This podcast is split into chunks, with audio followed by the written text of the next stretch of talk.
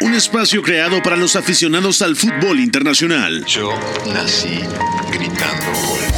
Un proyecto radiofónico informativo, analítico y reflexivo. No tengo nada de original. En el que un grupo de periodistas repasan la actualidad del fútbol en cada rincón del planeta. Todos los bebés se asoman al mundo gritando.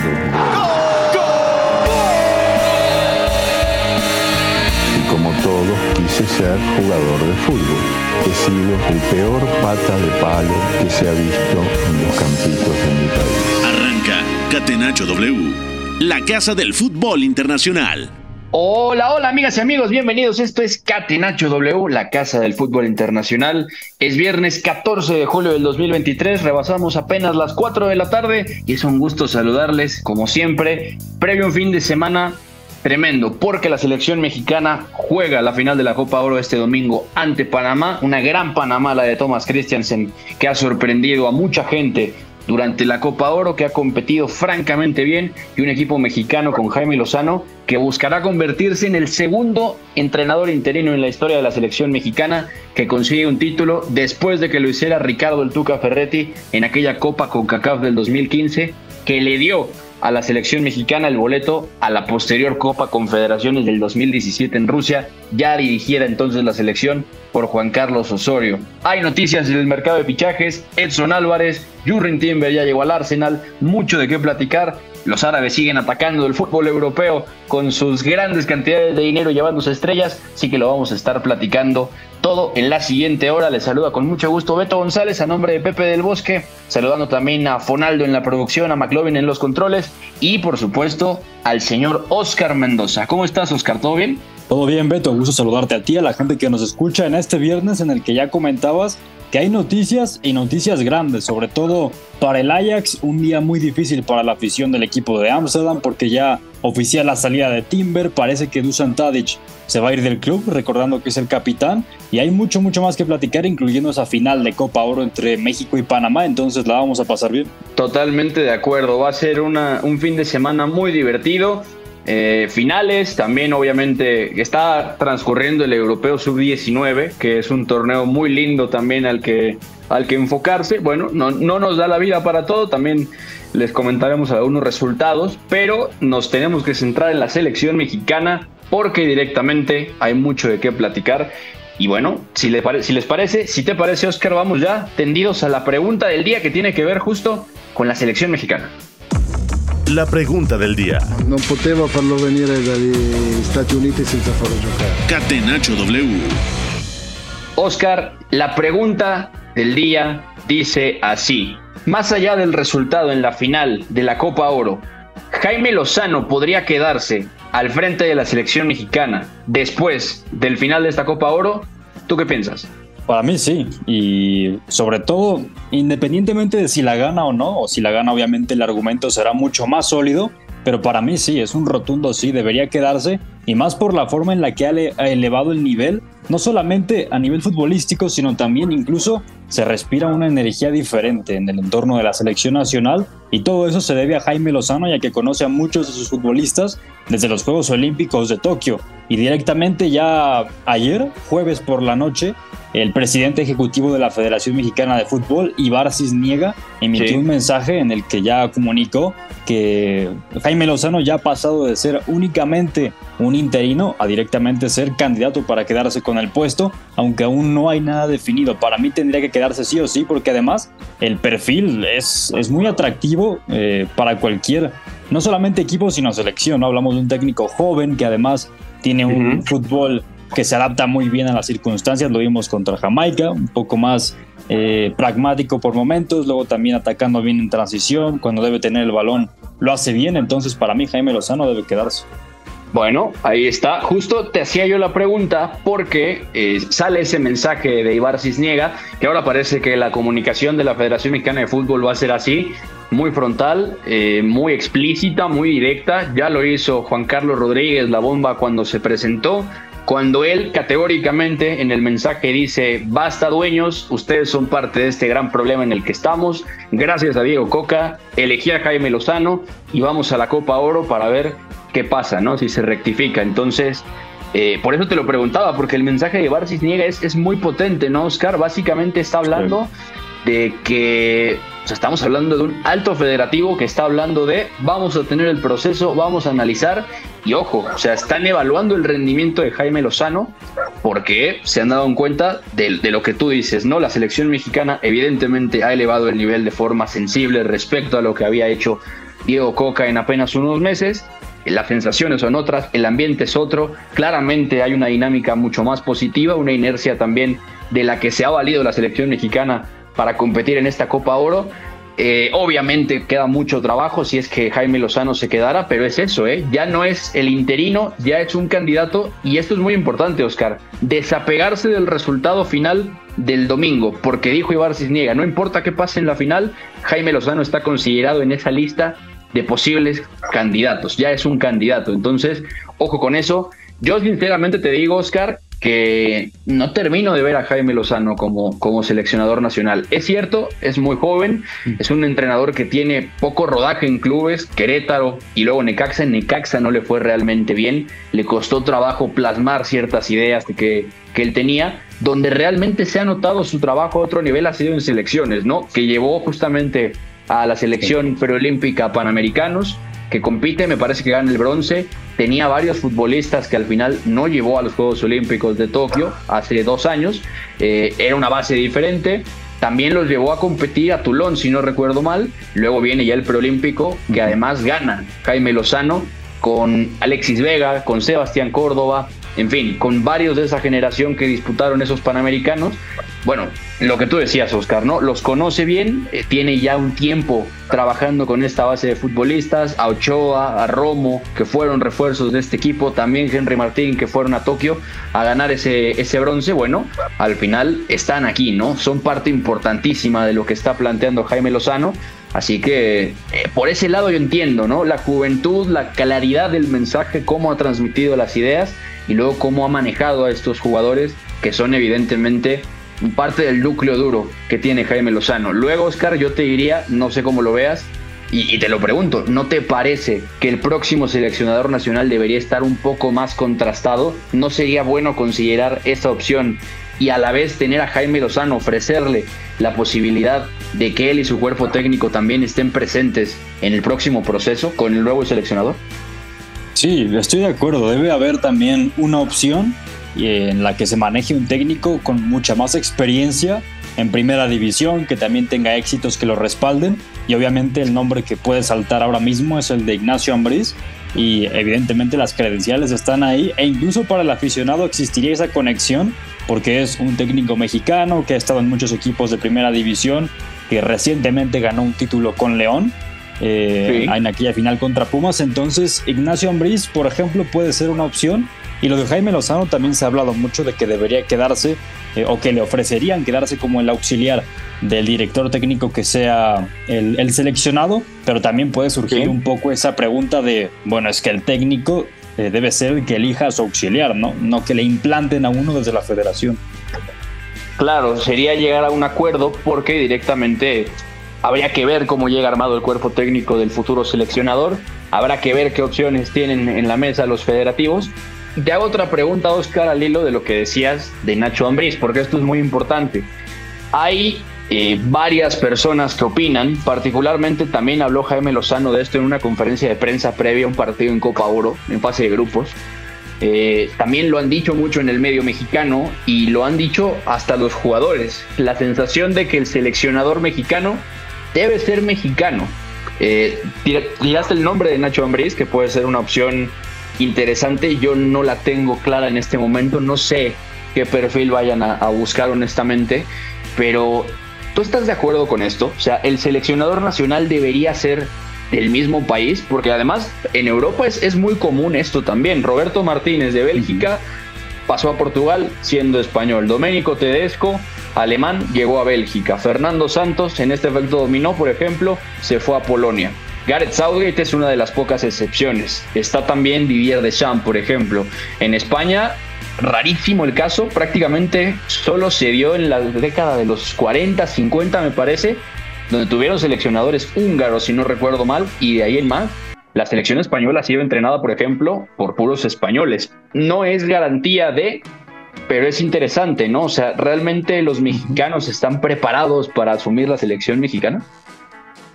Mm, eh, creo que ahora mismo no hay opciones tan claras, como ya lo decías, de hecho son muy pocas. Está el caso del propio Ambriz, más allá de eso, mm, técnicos que realmente vería preparados para llegar a la selección, bueno, tendríamos que irnos incluso con Javier Aguirre, por ejemplo, pero ahora mismo está lejos de ser una opción porque está con el Mallorca y, y cómodo en Mallorca, cómodo. Muy cómodo, por supuesto.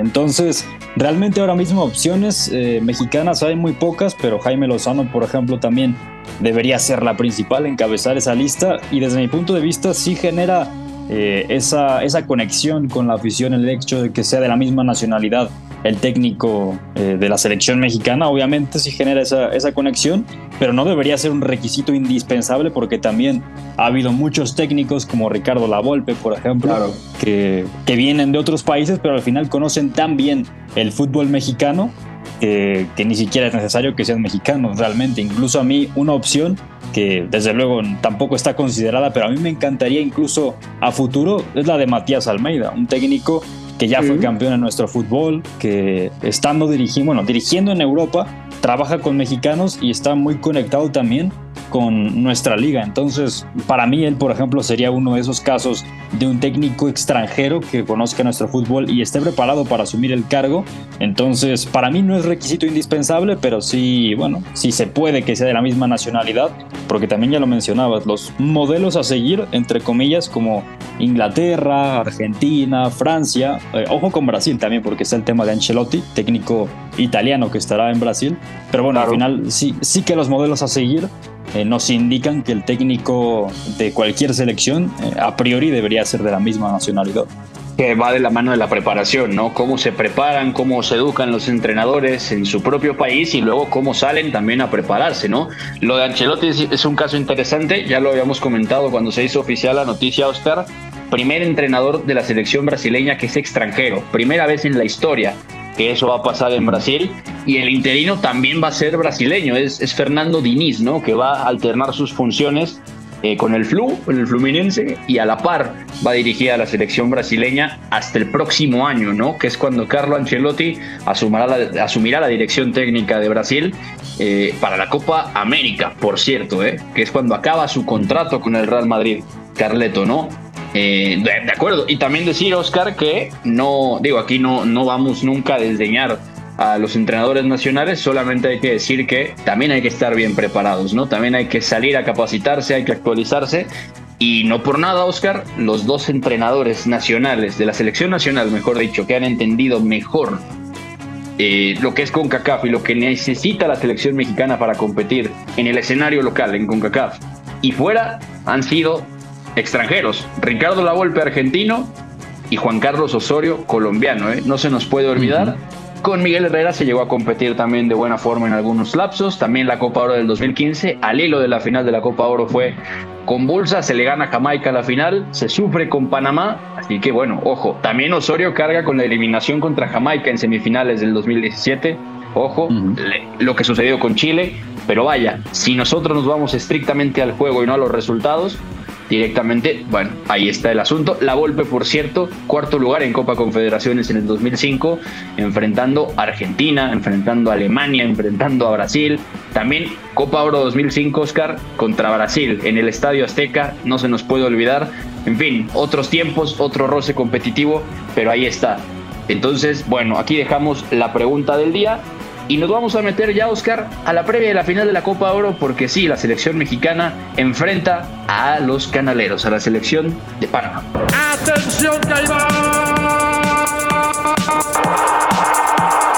Copa de Oro. Catenacho W. Bueno, Oscar, llegamos a la final de la Copa Oro. Se va a disputar en el SoFi Stadium en Inglewood, ahí afuera de Los Ángeles puede ser uno de los mejores, si no es que el mejor estadio en los Estados Unidos. Llegan las dos selecciones que mejor han competido en líneas generales en esta Copa Oro, sobre todo por la capacidad de la selección mexicana de resolver sus partidos, salvo lo que pasó contra Qatar, una Panamá que, ojo, también hay que, hay que ponerlo en perspectiva, no ha perdido, Oscar. O sea, eh, Panamá podría estar en posición de ser campeona invicta de esta Copa Oro. Eh, México obviamente ya perdió con Qatar al cierre de esa fase de grupos, circunstancias distintas, pero va a ser un partido muy interesante que tiene una clave importante del lado mexicano. Ya regresó Edson Álvarez, jugó unos minutos al final de la semifinal contra Jamaica, se le vio bien dentro de todo físicamente, el partido también ya era cualquier cosa, pero vaya, ¿no? Vuelve Edson Álvarez y da la sensación, Oscar, de que ambas selecciones podrían tener cuadros completamente titulares, ¿no?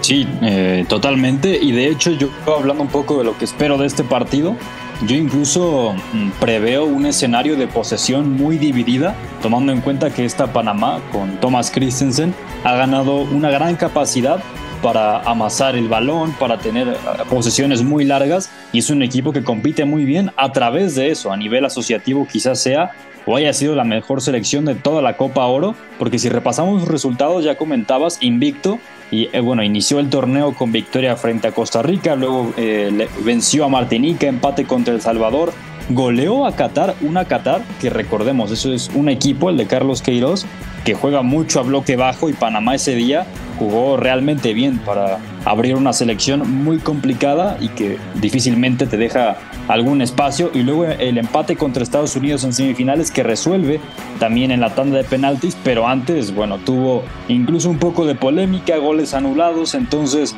bueno, Panamá una selección que seguramente sea de las que a nivel CONCACAF es la que más ha crecido y además con calidad individual muy interesante, ¿no? A mí me gusta, por ejemplo, el central Cummings, me parece un futbolista eh, que ofrece mucha solidez en la línea defensiva, luego sobre todo en medio campo con Aníbal Godoy y con Alberto Carrasquilla también eh, de lo mejor que hemos visto en esta Copa ahora, entonces Panamá va a ser una selección eh, muy interesante para México, aunque para mí lo más positivo, hablando de que espero un partido quizá con tramos de posesión muy dividida, es que México frente a Jamaica demostró que cuando no tiene el balón, o al menos cuando puede atacar en transición, también lo hace realmente bien.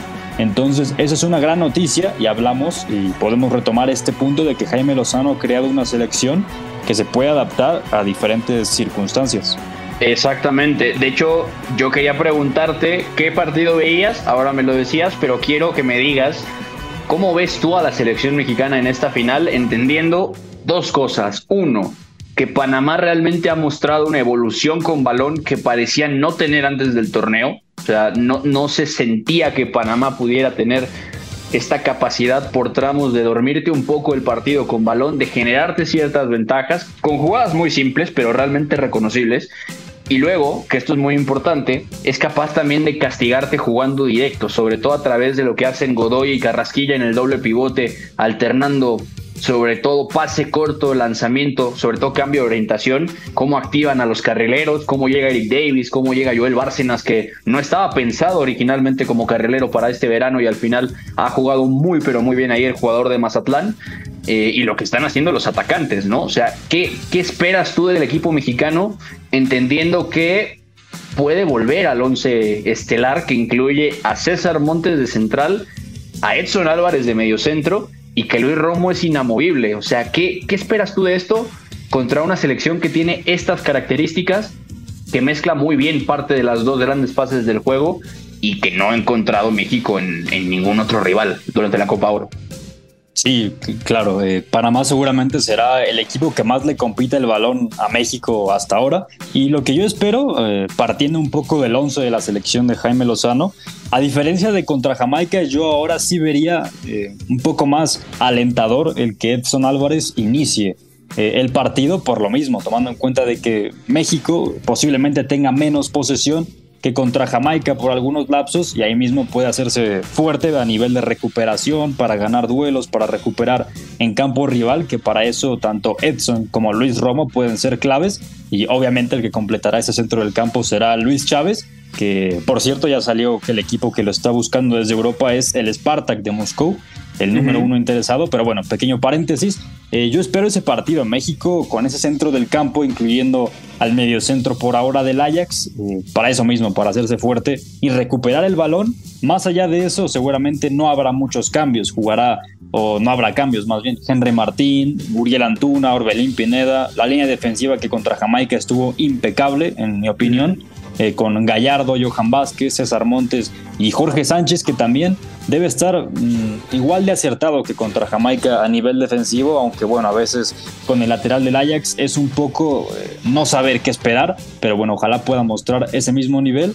Y, lo mismo, Panamá que buscará hacer mucho daño a través de lo que ya comentabas, eh, la forma en la que puedan subir los carrileros, eh, obviamente eh, gestionar ese balón con los dos pivotes, entonces va a ser un partido muy interesante, pero en cualquier caso para mí México tiene que ser el favorito. Sí, de acuerdo, la selección tiene que ser favorita por la calidad individual y sobre todo porque ha mostrado que también puede ser pragmática, ¿no? Justamente lo decías ahora, contra Jamaica hay un tramo o tramos de partido donde se le cede más la iniciativa al equipo caribeño y se notó que Jamaica no estaba cómodo haciendo esto porque no le gusta y, eh, sobre todo en el centro del campo, particularmente el doble pivote, no estaba preparado para eso, tampoco es que tenga una línea defensiva que le permita sostenerlo. En general Jamaica, Oscar, no tenía los mecanismos para tomar tanto balón, la selección mexicana también hay que, hay que decirlo, pese a lo que ha logrado más o menos perfilar Jaime Lozano con la pelota, eh, está muy claro que tiene su fortaleza ganando segundas jugadas, cargando el área y sobre todo en lo que sucede tras robo, ¿no? Esta selección mexicana es buenísima generando robos y corriendo a campo abierto, más allá también de que es muy buena trayendo presión arriba y luego ya saliendo con toques cortos, ¿no? No se le ha presentado más este escenario, eso también hay que decirlo. Desde que Qatar no le salta al final de la fase de grupos, Oscar, en general se, ha visto cómo no le han presionado tan arriba, ¿no? La misma Costa Rica no lo intentó de forma frontal por tramos eh, en su momento. También hay que decir que Jamaica no lo intentó, se sabe lo bueno que es la selección mexicana trayendo, entonces puede ser un partido donde la selección mexicana sea más pragmática, ¿no? Donde incluso entienda que Panamá puede sufrir porque la calidad de los atacantes mexicanos es importante, ¿no? Orbelín Pineda entre líneas, Antuna al espacio, posibles apoyos de Henry Martín sobre el lado del balón, también lo que puedas ganar con Luis Chávez y Luis Romo lanzando, en fin, y, luego lo, físico que va a ser ese centro del campo, ¿no? Romo y, Álvarez contra Carrasquilla y Godoy, más la ayuda de Chávez, ojo porque ahí también pueden sacar chispas, ¿no? Claro, eso será clave eh, y, volvemos a lo mismo. Será muy importante que tanto Romo como Edson participen mucho a nivel defensivo y para imponerse en diversas zonas del campo, para saltar a presionar, para robar a lo ancho, frente a una Panamá que lo mismo buscará tener mucho tiempo el balón, quizá un poco como lo hizo Costa Rica en el primer tiempo de aquel partido, eh, eso es lo que esperaría, tal vez un México que tenga que adaptarse a esos escenarios sin balón, pero ya ha demostrado que está capacitado y precisamente ese mecanismo para activarse una vez que recupera y ataca en transición va a ser muy importante lo que haga Jesús Gallardo atacando por la izquierda, luego también Orbelín Pineda para dinamizar esos ataques, Luis Chávez para dirigir eh, un poco desde la base. Eso va a ser muy importante para que México pueda, pueda dañar a una Panamá que con balón se hace muy fuerte. Sí, totalmente de acuerdo. Eh, Oscar, también un poco rascando en la historia, eh, Panamá, la selección panameña tiene dos subcampeonatos de Copa Oro. 2005, 2013. 2013 fue la última final que jugó la selección panameña. En, su momento, en, en el 2005, hay que recordar que la selección panameña compartió grupo con Honduras, Colombia y Trinidad y Tobago. Panamá clasificó segunda en aquel momento. Y Panamá llegó a la final, y además de esto hay que decirlo, eliminando a Colombia, eliminando a Sudáfrica, que fue invitada en penales, y la selección mexicana en el, en el 2005 fue eliminada a su vez por Colombia, Oscar. Entonces, semifinal Colombia-Panamá, y en penales, en penales perdió Panamá con Estados Unidos. Aquella Estados Unidos que ya tenía a Clint Dempsey, tenía a Tim Howard, tenía a Landon Donovan, tenía a Steve Ralston, a Brian McBride, en fin, la selección que básicamente llegó a, la Copa del Mundo de Alemania 2006, ¿no? Luego en el 2013, Panamá y México comparten grupo. Panamá, de hecho, gana ese grupo por un punto de diferencia. Y en el arbolito, en los emparejamientos, Panamá es la que elimina a la selección mexicana en semifinales, que luego a la postre perdería con Estados Unidos de nueva cuenta la selección panameña, Oscar. Entonces, puede haber revancha en una final y puede ser contra una selección mexicana a la que ya eliminó en unas semifinales y bueno, podría cobrarse lo que pasó en el 2015 con esa, con esa mano mal marcada Román Torres dentro del área, ¿no? Entonces, Oscar, con todo esto en mente, dame tu pronóstico. ¿Qué resultado vamos a ver el domingo? ¿México gana la Copa Oro o Panamá gana la Copa Oro? Mm, para mí México va a ganar la Copa Oro, sería su noveno título eh, de Copa Oro desde que tiene ese nombre y eh, resultado yo diría que va a ser muy apretado, te diría diferencia de un gol, un 2-1 me gusta, me voy a quedar con eso en favor del tricolor. Y de hecho también para recapitular un poco y darle a la gente mayor contexto, bueno, la Copa Oro está bajo ese nombre desde el 91 y desde entonces solamente tres selecciones la han podido ganar. México, que tiene ocho títulos, es la que más tiene. Luego Estados Unidos con siete campeonatos y la única selección que les ha hecho frente a los dos gigantes de la CONCACAF, por decirlo así, es Canadá, que apenas tiene un título de Copa Oro que ganó en el 2000. Entonces sería la primera Copa Oro para Panamá en caso de que la gane, aunque bueno, parte como, bueno, más bien no parte como favorito desde mi punto de vista. Totalmente de acuerdo. Para mí también la selección es favorita. Yo compro que la selección va a ganar la Copa Oro y te compro el marcador también, Oscar. Hoy no vengo con ganas de contradecirte, así que la selección mexicana va a ganar esta final 2 a 1. Ya ajustaremos cuentas el próximo lunes para ver si la selección de Jaime Lozano fue capaz de sacar el resultado en una final que pinta muy divertida allá en el SoFa Stadium en Inglewood, a las afueras de Los Ángeles. Oscar, nos vamos rápido a la pausa porque regresando tenemos que hablar del humo que está saliendo en el mercado de fichajes que incluye precisamente a dos mexicanos, a Edson Álvarez y Luis Chávez. ¿Qué está pasando con los árabes, los fichajes oficiales y muchas más noticias importantes? Estamos en Catenacho W, el señor Oscar Mendoza, quien les habla Beto González. Regresamos después de la pausa con todo el anafre para platicarlo con ustedes. No se muevan. El triunfo debe ser también la consecuencia de una superioridad moral, no solamente futbolística. Si en el triunfo no están implícitos los recursos, si los recursos nos dan igual, estaríamos dándole a la sociedad un mensaje terrible. Somos la resistencia. Catenacho W.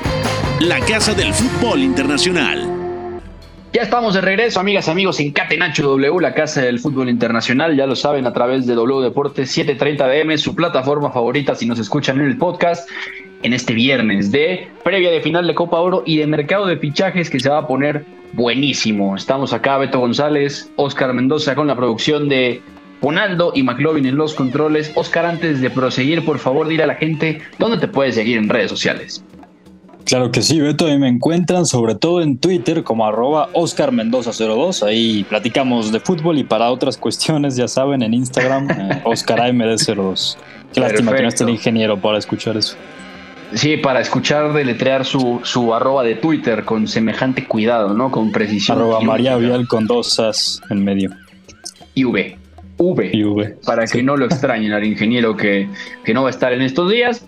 Eh, ya lo saben, entonces ahí está. mis cuentas, a mí me encuentran como arroba Beto González M-bajo en Twitter, Instagram y en esta cosa que se llama Threads también. Ahí estamos con todos ustedes. Y Oscar, estamos contigo porque eh, tenemos que hablar de lo que está pasando con los mexicanos en estas, en estas últimas horas en el mercado de fichajes, porque hay noticias muy interesantes.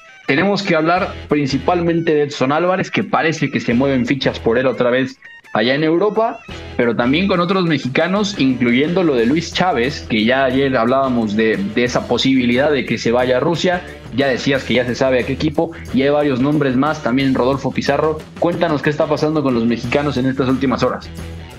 Bueno, hablamos de cinco mexicanos puntualmente, de los que se está moviendo ahora mismo el mercado. Para ellos vamos a empezar por Edson Álvarez, que es posiblemente el fichaje más grande de estos cinco de los que estamos hablando, porque el West Ham United en la Premier League de Inglaterra se ha vuelto a interesar en el mexicano del Ajax. De hecho, el periodista de The Athletic, David Ornstein, ya ha reportado hace unas horas que el equipo de Londres ya ha contactado al Ajax para mostrar su interés por Edson y la oferta se espera, que bueno, todavía no se presenta esa misma oferta, pero se espera que sea alrededor de 35 y 40 millones de libras, que es lo que pide el Ajax. A mí en lo personal me parece un precio bastante elevado, pero es lo que pediría el conjunto de Ámsterdam por el mexicano y sería recordar eh, un fichaje pensado para cubrir la baja de Declan Rice, que también cabe apuntar que el West Ham se ha estado desesperando un poco según lo que se menciona, eh, porque el Arsenal ya se ha tardado mucho en anunciar a Rice. Entonces también tendría que esperarse el anuncio oficial por parte de los Gunners para que entonces finalmente se muevan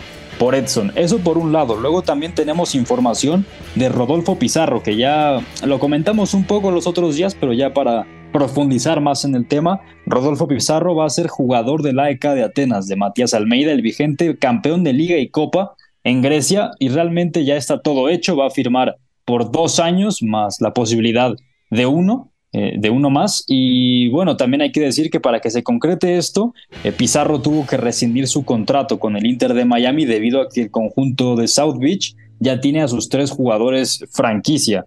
Eh, pensados, que uno es Lionel Messi, el otro es Sergio Busquets y el tercero seguramente será Jordi Alba. Entonces ya no hay cupo para que Rodolfo Pizarro ocupe esa misma plaza y tendrá que buscar, eh, bueno, tuvo que buscar otro destino y ese mismo está en Grecia. Se espera que ya el domingo llegue en territorio griego, presente exámenes médicos y se ha presentado formalmente ya como jugador de la ICA de Atenas para ya tener su primer entrenamiento el lunes y también recordar que la ICA de Atenas jugará la previa de la UEFA Champions League. Entonces, eh, importante, un salto importante para Rodolfo Pizarro a sus 29 años de edad. El tercer mexicano es Luis Chávez, Beto, del que ya platicábamos.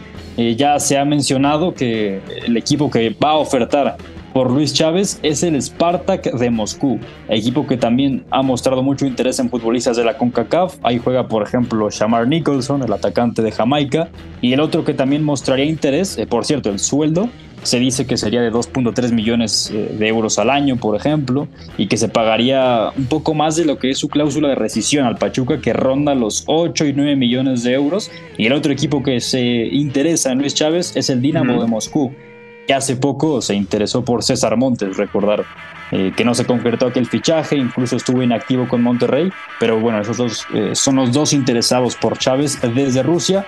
Y también brevemente apuntar dos noticias. Eh, Julián Araujo, ya reportó el periodista de, de, relevo, Mateo Moreto, que se va a ir cedido a Las Palmas de García Pimienta, que ya lo comentábamos fuera de micros, Beto, es muy importante porque García Pimienta estuvo vinculado con las inferiores del Barça y al final Xavi Hernández, entre que está buscando un lateral derecho top, Jules Koundé puede jugar ahí y Serginho Dest, el estadounidense, ha vuelto de su préstamo en el Milan. Eh, realmente no hay lugar para Julián Araujo en el primer equipo, al menos por ahora, y por eso se irá cedido a Las Palmas, recién ascendido desde la segunda división. Y finalmente se habla de Néstor Araujo, también interés desde la EK de Atenas. Eh, eh, realmente sería difícil que se concretara porque para que llegara Araujo a Grecia primero tendría que conseguir el América a su reemplazo. Entonces es una posibilidad. De hecho, lo informó un insider del propio equipo. Entonces, bueno, son las cinco noticias que tenemos de mexicanos en Europa. Beto, ¿qué opinas?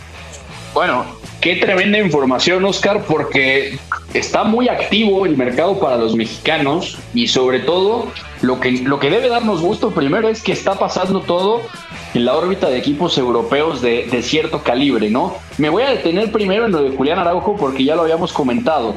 Ya habíamos dicho que el, el lateral del Galaxy te iba a reportar con el Barcelona, iba en la pretemporada, de hecho en Estados Unidos, y ahora sale esta opción. Y además es muy interesante, Oscar, porque Julián Araujo iría a un equipo dirigido por un entrenador que es pura escuela Barcelona, como es García Pimienta. García Pimienta que dirigió justamente al Barça Athletic antes de Rafa Márquez. De hecho, Rafa Márquez llega en su lugar. Antes, por ejemplo, eh, habían estado otros entrenadores. Ese Barça Athletic es el famoso Barça B, para que la gente tenga la referencia, donde, por ejemplo, debutó Guardiola como entrenador. Entonces, eh, es muy interesante porque va a ir con un entrenador que no renuncia a esa esencia justamente del juego del, Barcelona, Oscar, y que además va un equipo, Julián Araujo, que estéticamente y, sobre todo a nivel estilístico ha tenido muy buenos jugadores y ha tenido muy buenos equipos, ¿no?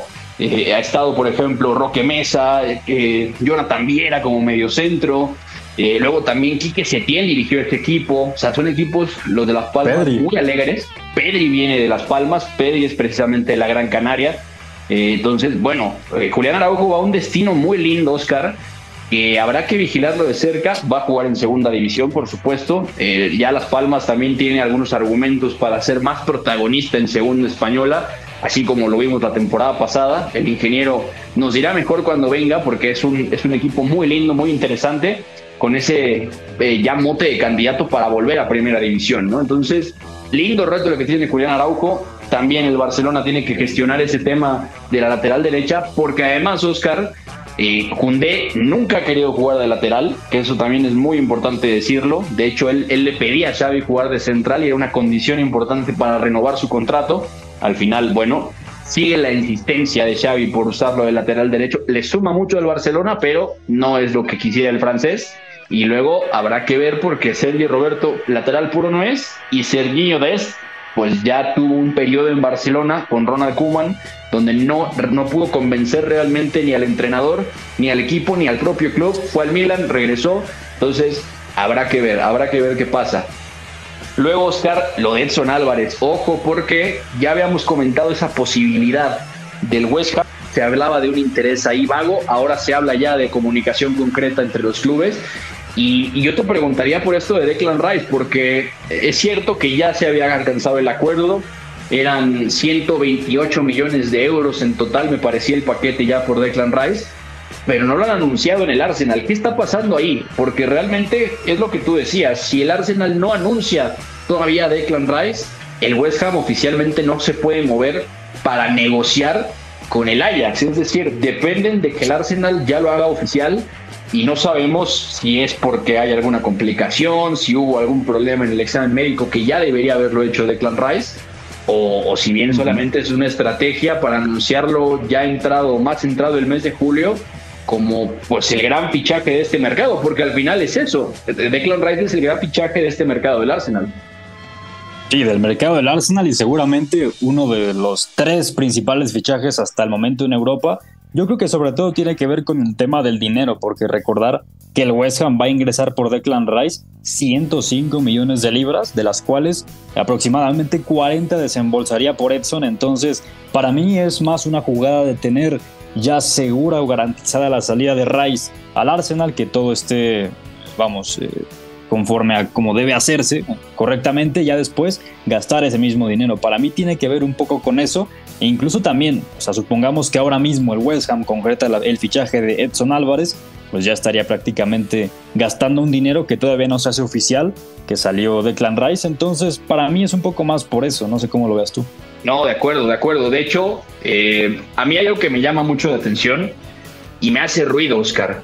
¿De verdad el West Ham ve en Edson Álvarez al sustituto de Declan Rice?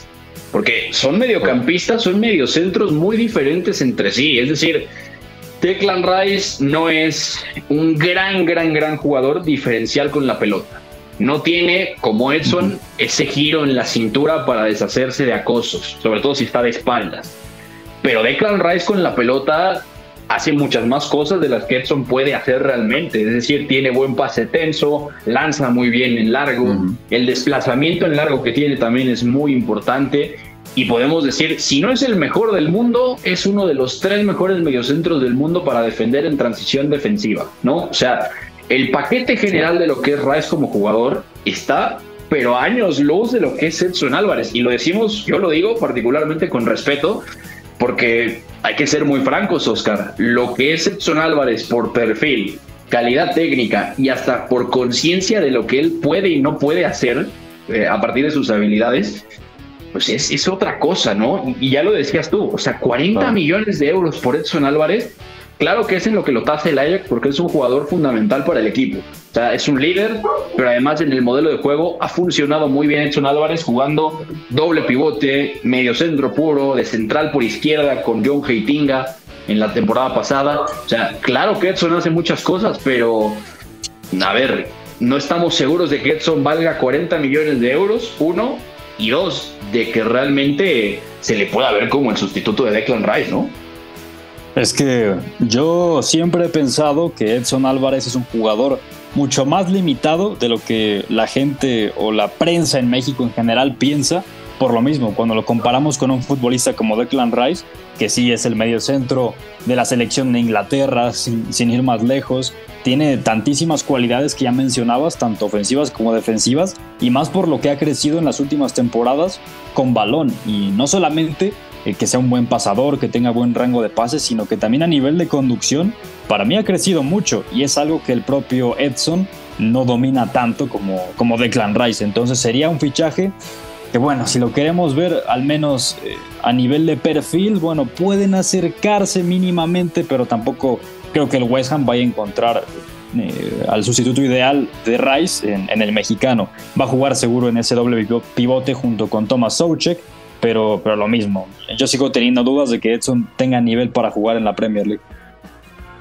Es que, de acuerdo, lo hemos comentado aquí también con Pepe ya en varias ocasiones, Oscar. Nos estamos entrando mucho en este fichaje de Edson porque para nosotros es tranquilamente la noticia del día. O sea, eh, obviamente nos da mucho gusto que Edson Álvarez tenga la posibilidad de ir a la mejor liga del mundo, en un equipo que tiene una gran plantilla, que además rindió por abajo de las expectativas la temporada pasada, coqueteó con el descenso, se salvó en las últimas tres jornadas, o sea, prácticamente el West Ham aseguró su, su permanencia en la Premier en las últimas tres semanas de competición. O sea, fue, fue difícil de digerir. Aún así fue campeón de la Conference, va a ir a Europa League. Tiene un plantel, Oscar, de cuidado.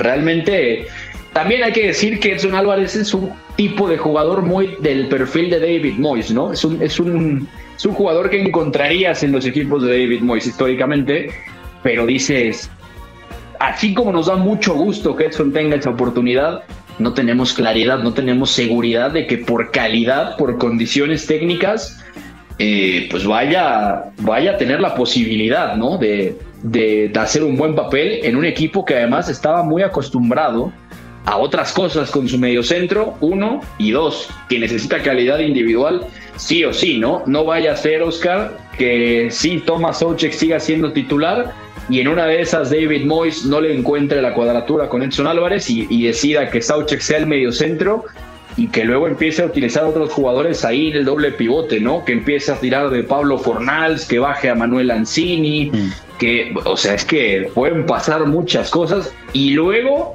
a ver si no vuelve a jugar, como lo hizo ya en varios episodios la temporada pasada, con centro del campo de tres, con pivote e interiores, que también lo ha hecho. Entonces, ojo, ojo, porque es un fichaje mm, con muchas cosas que tocar, muchos matices que hacer. Entonces, hay que seguir esa información de cerca, Oscar. Eh, pasando a lo de, lo, de la ECA, que bueno, eh, lo, lo, decías muy bien, Matías Almeida, y lo decías también hace rato cuando hablabas de los candidatos a la selección nacional, pues tiene una predilección por estos futbolistas mexicanos. Orbelín lo conoce perfectamente de aquel campeonato de Chivas hace seis años. Pizarro era también fundamental en aquel equipo campeón de clausura 2017. Lo de Néstor Araujo que es interesante y no le va a costar poco al, al AEK, ¿no? Sobre todo porque gana bien aquí Néstor Araujo. Y luego, Oscar, pues es que habría que pagar y el América entonces ya tener ese sustituto cuando no está planeando vender, ¿no? Realmente el América ya tenía el equipo pues 90% cerrado, más allá de que sigue buscando laterales, ¿no?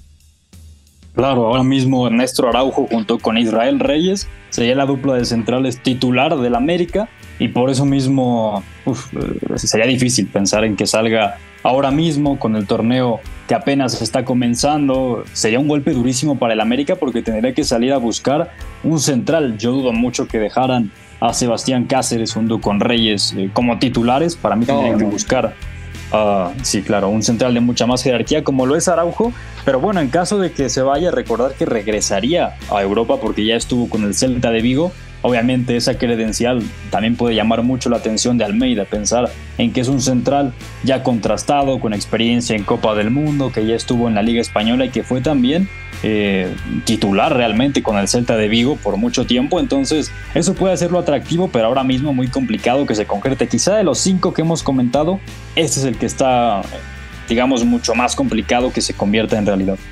Sí, totalmente, ¿no? Lo de Rodolfo Pizarro que está al caer, que va a encajar muy bien en ese equipo. Eh, sobre todo también porque eh, Sebastián Simansky, Oscar, se fue a, Turquía, se fue al Fenerbahce. Entonces, digamos que está muy bien tirada la idea de Orbelín y Pizarro, sobre todo la llegada de Pizarro, porque Simansky, bueno, no lo pudo retener el Feyenoord. Eh, a ver, perdón, perdón, me estoy confundiendo. No es, no es Sebastián Simansky, ¿no? Es, era el otro Simansky, Simansky también media punta. Eh, se me fue el nombre del otro Simansky. Sebastián Simansky era el, el del Feyenoord. Pero, ¿cuál era el otro Simansky, Oscar? si no me equivoco, es, es Damián Simansky. Damián, Simansky. Damián Simansky, correcto. No lo puede retener el, el AEK, se va a Turquía eh, y bueno, al final Pizarro va a llegar a cubrir una, una, demarcación que le importa mucho a Matías Almeida, Oscar Orbelín como interior zurdo en ese rombo en el centro del campo, 4-3-1-2 jugaba el AEK de Atenas en grandes tramos de la temporada. Y ahora un Rodolfo Pizarro que va a jugar seguramente detrás de los, de los centros delanteros, ¿no? O sea, va a ser muy divertido de ver. Y me parece que es una buena liga para que Pizarro tenga esa experiencia europea que se le negó en su momento porque no lo buscaron tal cual y porque Monterrey llegó y puso un dineral sobre la mesa para luego ir a Miami. Lo de Miami es muy importante, Oscar, también porque ya no podía ser el jugador franquicia Rodolfo Pizarro, al Tata ya no lo podía conservar en el equipo e intentaron cambiarlo con el Galaxy. Intentaron mandarlo al Galaxy y fue cuando Pizarro dijo, no, termina el contrato y tiene la posibilidad de ir a Europa. Sí, y de hecho va a llegar un equipo que ya lo comentabas, por sistema, con lo que ha hecho Matías Almeida, tiene mucho sentido porque juega con ese rombo. Normalmente Orbelín Pineda puede jugar ya sea recargado en la izquierda o bien jugar como ese enganche eh, esas dos posiciones también creo que las puede juntar, eh, bueno, puede jugar ahí Rodolfo Pizarro e incluso podrían jugar juntos como lo hicieron en Chivas en ese campeonato de 2017 con Orbelín en el centro, luego también Pizarro cayendo un poco más a banda. Yo creo que incluso pueden funcionar bastante bien juntos por detrás de, algún delantero, como por ejemplo Levi García, el trinitario, ahora, ahora mismo creo que es de lo mejor que tiene el conjunto ateniense. Entonces, interesante cómo se está armando el AECA de Atenas, pensando en también poder competir en la Champions si es que supera las rondas previas. De acuerdo, el campeón de Grecia va a estar ahí y va a tener una buena carga de mexicanos que hay que seguirlo muy de cerca. Luis Chávez que iba a ir al, al Spartak, ya lo decías. Bueno, se habló del Spartak y del Dinamo, ¿correcto? Sí, sí, los dos equipos de Moscú. Bueno, eh, ojo, el Dinamo de Moscú quizá con menos reflectores. El Spartak es el que quizá ha tenido éxitos más recientes, uno de los clubes que más se ha abierto al extranjero. De hecho, recientemente Domenico Tedesco dirigió al Spartak antes de venir al Leipzig eh, dirigió al Spartak de Moscú con una buena plantilla. Eh, bueno, es uno de, de los equipos que siempre está ahí eh, peleando arriba, Oscar, salvo que tenga una temporada rara, es uno de los grandes. Lo que hablábamos ayer justamente con Pepe, que estaba acá, lo que es el Spartak, el Dinamo, el Chesca, el Krasnodar, el Zenit, bueno, son clubes de gran cartel en Rusia, puede ser algo positivo. Vamos a ver cómo evoluciona esto, quién de los dos clubes de Moscú eh, el Lokomotiv también está, pero no, no está en esta ecuación de Luis Chávez. Bueno, ¿quién se adelanta? ¿Quién ofrece algo mejor? ¿Qué convence a Luis Chávez? Si convencen al Pachuca y si es que no entra por ahí también, definitivamente el PSV Eindhoven que era una opción, aunque de momento se ve complicado. Después de este gran carrusel, Oscar, de jugadores mexicanos que están teniendo actividad, era muy importante, nos extendimos porque realmente son noticias positivas, pero hay que ver cómo pasan las cosas. Jurgen Timber oficialmente ya fue presentado con el Arsenal, 40 millones de euros fijos, 5 en variables. Y a ver, Oscar, en, editorial Puscas eh, subieron ustedes, eh, tú y el señor Adrián Crispín, le mandamos un fuerte abrazo al Crispisaurio. Eh, sé que lo va a hacer muy feliz escuchar este saludo en la radio para él. Subieron la infografía de fichaje de Jurgen Timber y yo no pude evitar pensar en algo que a mí me, me encanta, la versatilidad de los jugadores y la capacidad de jugar partiendo de varias posiciones. A Jurgen Timber lo ponemos de central por, ambas, por ambos perfiles, de lateral derecho, también puede jugar ahí, y también de mediocentro como una posición secundaria. Oscar, ¿qué te deja al final la llegada de Timber? Sobre todo pensando después de lo que pasó en el partido de ayer contra Nuremberg, que juega muy bien Ben White, está William Saliba. ¿Dónde encajarías tú a Timber si fueras Mikel Arteta viendo cómo están las cosas ahorita, cómo pueden llegar los titulares al inicio de la temporada y la cantidad de zonas que puede pisar el neerlandés? Bueno, para mí Jurrien Timber encajaría en el Arsenal pensándolo ya sea como un central un poco más al uso, digamos, tipo William Saliba, pero Saliba ahora mismo está por delante suyo, que además dé mucha salida de balón, y sobre todo colabore precisamente en eso, en la fase ofensiva, o incluso lo pensaría para jugar en el sitio de Ben White, pero metiéndose mucho más al centro, en el rol invertido. Para mí esas son las dos funciones en las que mejor encajaría Jurrien Timmer para que también participe al lado de Declan Rice cuando ya, cuando ya llegue y tenga mucha participación en la creación, pero para mí no llega para ser titular. Y ya me dirás tú qué opinas, Beto, pero desde mi punto de vista esa línea defensiva está muy asentada, tanto con Ben White, con Saliba, con Gabriel Magaláes y con Alexander Sinchenko, los cuatro de atrás. Y eh, decir que también seguramente lo que más aporte Timber al Arsenal será precisamente con balón que sin balón, porque si uno revisa lo que es Timber como futbolista, bueno, es, es, un, es un futbolista que organiza muy bien, que distribuye con muchísima calidad, que conduce y progresa eh, de gran manera, pero luego a nivel defensivo no es tan contundente, no es tan sólido como sí lo es el propio Saliba o Ben White. Entonces, para o el propio Gabriel, por supuesto. Entonces, para tener eso en cuenta, y, bueno, al final lo que sí hay que tener muy claro es que seguramente Jurrien Timber, junto con Matthijs de Ligt, Frenkie de Jong, sea lo mejor que ha sacado el Ajax en los últimos años. Y es, es, un, es un material de muchísima calidad que estuvo nueve años en el equipo de Ámsterdam y llega por 40 millones de euros fijos más 5 en variables, 5 años de contrato. Entonces, un gran fichaje sí, pero también habrá que ver un poquito cómo encaja, cuál va a ser su rol ideal, porque eso todavía no está claro. Totalmente de acuerdo. Habrá que ver si Timber si gana esa consistencia, esa solidez, la contundencia defensivamente hablando, sumarle a todo lo que ya hace con balón. Esto, ¿a quién le quita el puesto, Oscar? Eh? Porque si lo hace Jurgen Timber, a mí me parece que hay alguien en esta línea defensiva que corre peligro de titular y puede ser Gabriel Magaláes. ¿eh? Ahí te la dejo votando porque Gabriel, claro que ha mejorado, claro que es un central poderosísimo físicamente, sabe ir al corte, lo ha venido gestionando cada vez mejor, es agresivo, es contundente, tiene también una gran pierna zurda, pero no me deja de parecer un central que todavía no es material para un equipo de Champions League. Entonces, ojo con eso, porque si Jurgen Timber logra dar ese salto, que seguramente lo va a lograr con Mikel Arteta, pues ojo, eh, puede, puede tambalearse el lugar del brasileño Gabriel Magaláes. Hay muchas cosas que comentar, pero Oscar, se nos está acabando el tiempo y hay que cumplir porque el señor productor nos dice que ya nos tenemos que ir, amigo. Ha sido un placer. Te mando un fuerte abrazo. Ojalá la selección mexicana logre ganar la Copa ahora el domingo y nos escuchamos el lunes por acá. El placer fue mío, Beto. Abrazo para ti, para Fo, para toda la gente que nos escuchó. Y sí, mucho éxito para la selección mexicana. Y ojalá traigan la Copa Oro a casa. Ojalá traer la Copa Oro a casa. Y bueno, ojalá también que Jaime Lozano tenga un cierre, al menos por ahora, de su interinato, muy competitivo y muy exitoso ganando la Copa Oro. Les habla Beto González, a nombre de Pepe del Bosque. Ha sido un gusto acompañarles hoy en Catenacho W con la producción de Fo, McLovin en los controles, el señor Oscar Mendoza, que ha estado también aquí con nosotros. Nos escuchamos el lunes para hablar de todo lo que pasó el fin de semana. ¡Chao! Hay una relación entre la práctica del cuerpo que se expresa en las manos y el cerebro, pero el fútbol ha suprimido esto. De modo que se trata fascinantemente de un ejercicio que nos devuelve en el tiempo a lo que fuimos en el origen, pero también una vez que nos aficionamos a este juego, nos regresa a la infancia, al niño que fuimos. Gracias por sintonizar Catenacho W. Entonces el fútbol es en ese sentido una maquinaria para regresar en el tiempo en un doble sentido. Por W Deportes, la frecuencia del fútbol internacional.